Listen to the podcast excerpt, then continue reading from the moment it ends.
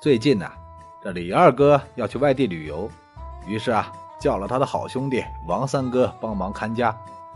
这李二哥临走前呢，一再交代，啊，说呀，家里那只藏獒啊，你随便欺负，随便逗着玩，但是啊，千万别去惹那只鹦鹉啊。之后啊，便上车走了。这王三哥呢，一个人在李二家里待着，闲不住啊，没事就去逗那只藏獒。结果啊，果然如李二所说，这藏獒啊，不管王三哥怎么揉怎么戳啊，都不生气。还一脸很享受的样子。之后，这王三哥就想了：这李二家这藏獒这么乖巧，那只鹦鹉不过一只破鸟，我就算逗它，它又能把我怎么样？于是啊，王三哥把李二临走前交代的话全部抛到脑后，啊，去逗那只鹦鹉。